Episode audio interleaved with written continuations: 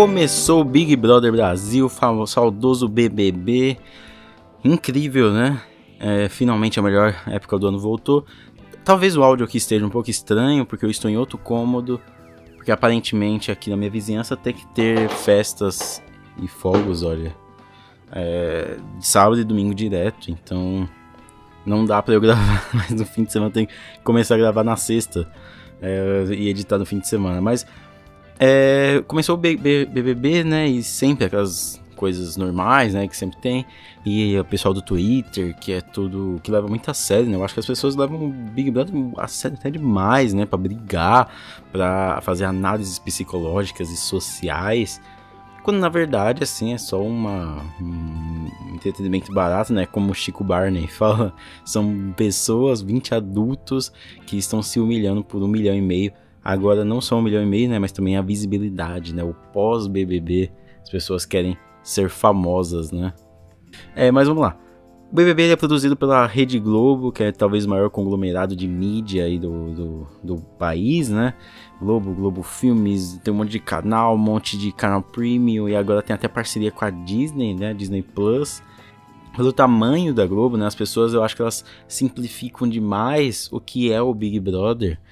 É, tem, eu vejo muita gente falando, ah, Big Brother só entra quem tem contato, não sei o que, não sei o que. Mas não é qualquer um que entra, né?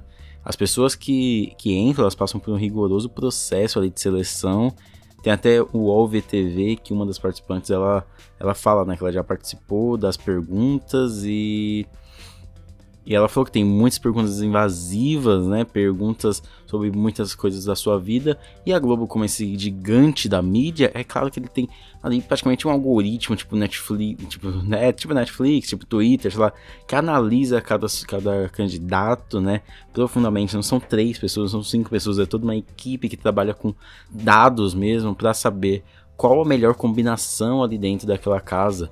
E também seguindo sempre o zeitgeist né, da, da época, né, os assuntos mais comentados da época para se encaixar também no último participante, o 21 primeiro participante, que é quem está assistindo. Somos nós, o público, né? Beleza, selecionaram e aí agora tem que fazer o quê? Tem que construir toda aquela trama, né? Eles colocam as pessoas naquela casa e desde. Tem, tem uma coisa que descobriram, né? E aí falam, nossa, BBB é tudo montagem porque o Big Brother tem roteirista, né? Tem roteiro, é claro que tem um roteiro. Como você vai condensar ali 24 horas em um programa de 20, 30 minutos sem você fazer uma decupagem antes do que aconteceu, sem você fazer um roteiro e é um roteiro que se encaixe dentro da trama. É, eu tô gravando esse podcast aqui já na primeira semana, né, de Big Brother e vejo o tanto que mudou, né, desde o primeiro dia até agora quais personagens eram favoritos, quais não eram. E até chegar no final vão mudar muito, sabe? É, quem olhava ali no começo do Big Brother passado e achava que, sei lá, o Babu e o Prior, sabe, iriam ter tanta força no final. Mas é porque vai tudo mudando. É uma trama completamente instável e imprevisível, porque você está lidando com pessoas reais. A Globo pode, sei lá, dar uma manipulada ali, falar algumas coisas para ele? Pode, pode sim, né? Eu acho que deve acontecer, mas é, o que o, o, o, o cerne ali é deixar as pessoas ali lidarem com aquele ambiente. E é, todas aquelas dinâmicas, né, as provas, elas acontecem para isso, né? Acontecem para criar conflitos, porque pessoas começam a criar conflitos sempre. É, a arquitetura, por exemplo, da casa, você olha essa casa tá esse ano, por exemplo, não existe um ambiente limpo, né? Até a parte de fora ali é um amontoado, tem um monte de coisa, não existe um ambiente limpo, porque as pessoas não têm que estar relaxadas, as pessoas têm que estar sempre com a cabeça cheia, sempre pirando ali, né? Escondidas do mundo, né? Eles estão confinados, lidando um com os outros e. Cara, uma hora todo mundo vai pirar, uma hora todo mundo vai estourar, saca? E é justamente essa coisa, né? A Shepa e o VIP, né? Esse ano tá cozinha os dois juntos, né? Porque inconscientemente você vai olhar para outro e falar: Putz, eu tô comendo ovo aqui enquanto o pessoal tá ali comendo peixinho frito. Putz, mano, que merda, né? Então, tudo isso começa a criar conflitos internos, né? É, as provas são sempre competições, um quer ganhar, outro não quer ganhar. Querendo ou não, você cria uma certa rivalidade com os outros, e você pode ver que em uma semana mudou muita coisa porque é completamente instável, né? E a produção ela cria essa instabilidade para trabalhar em cima. É a partir dessa estabilidade que eles começam a criar um roteiro. Por exemplo, nessa primeira semana teve um uns dias aí que a Carol com K começou a falar um monte de coisa, um monte de abobrinha. E na edição que foi ao ar, ela falou apenas uma dessas coisas, ainda cortada e que soava engraçado. E aí o Thiago Leifert deu uma risadinha. É essa trama que eles querem contar. É essa trama, sabe? As tramas todas as semanas elas vão mudando, né? O ano passado, por exemplo, Prior e Babu perseguidos, né? Então, na edição que ia pra TV, mostrava as pessoas falando mal deles, mostrava eles tentando formular um plano para não ir pro paredão, para ganhar o anjo, para ganhar o líder, para isso, aquilo.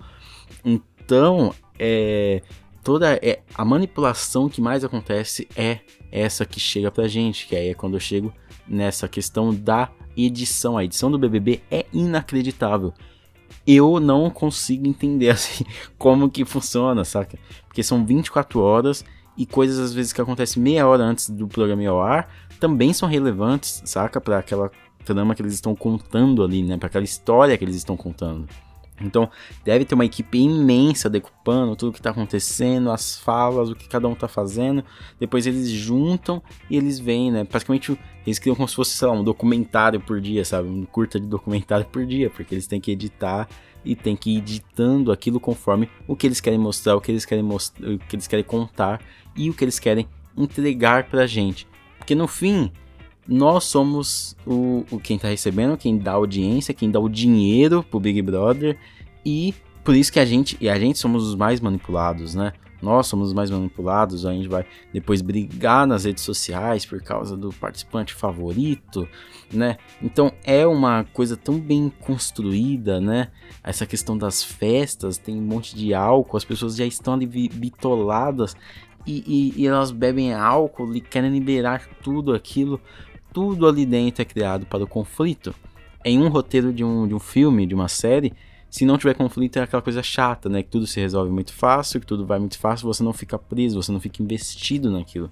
Então, no Big Brother, para você acompanhar todos os dias, tem que ter conflitos, tem que ter algazarra, e é por isso também que tem o ao vivo, né? Porque se fosse só gravado, né? A gente podia assistir depois, mas também tem o ao vivo, que o Thiago Leifert chega lá, o jogo da Discord, não sei o que, não sei o que essa primeira semana mesmo já mostra quando, o caminho que o, que o grupo tá indo, né? O Fiuk mesmo, essa semana ele falou, né? Eu vim aqui foi pra se divertir, não pra passar fome. Não, você foi pra passar fome, você foi pra passar raiva, pra ser levado ao extremo, saca? O Big Brother, ele cria todo aquele ambiente para levar pessoas aos extremos e a gente consumir aquilo.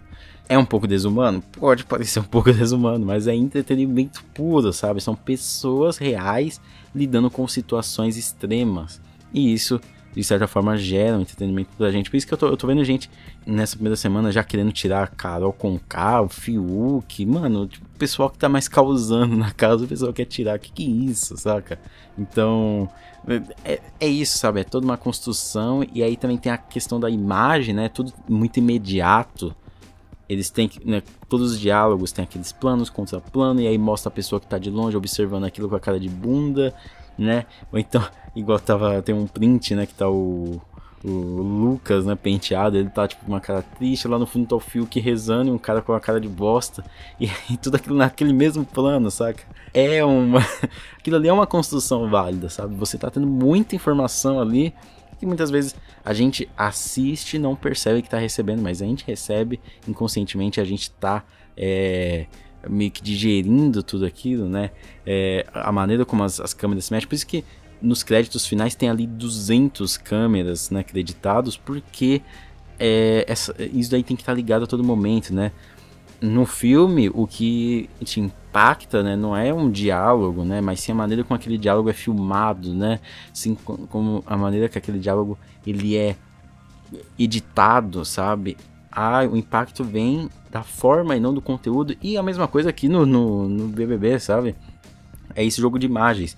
No ano passado mesmo teve teve, teve uma festa que tava que já tinha um casalzinho, né, que era o Guilherme e a Gabi Martins. Só que o Guilherme ele também tinha uma atração pela Bianca Boca Rosa, né? E aí o que acontece?